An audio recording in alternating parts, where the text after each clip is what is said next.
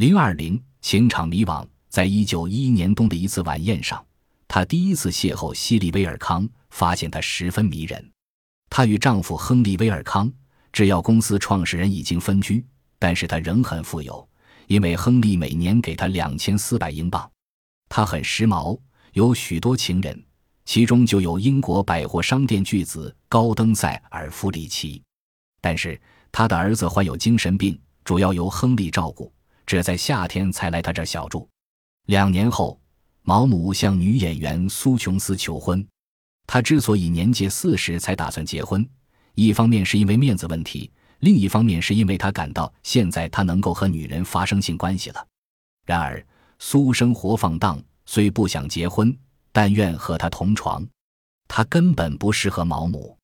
数月后，她嫁给了伯爵安特里姆六世的次子奥古斯麦克道奈尔。毛姆感到这是对他的莫大羞辱。后来在《啼笑皆非》中，把苏写成了罗西。罗西是他笔下所有女性人物中最可信的一个。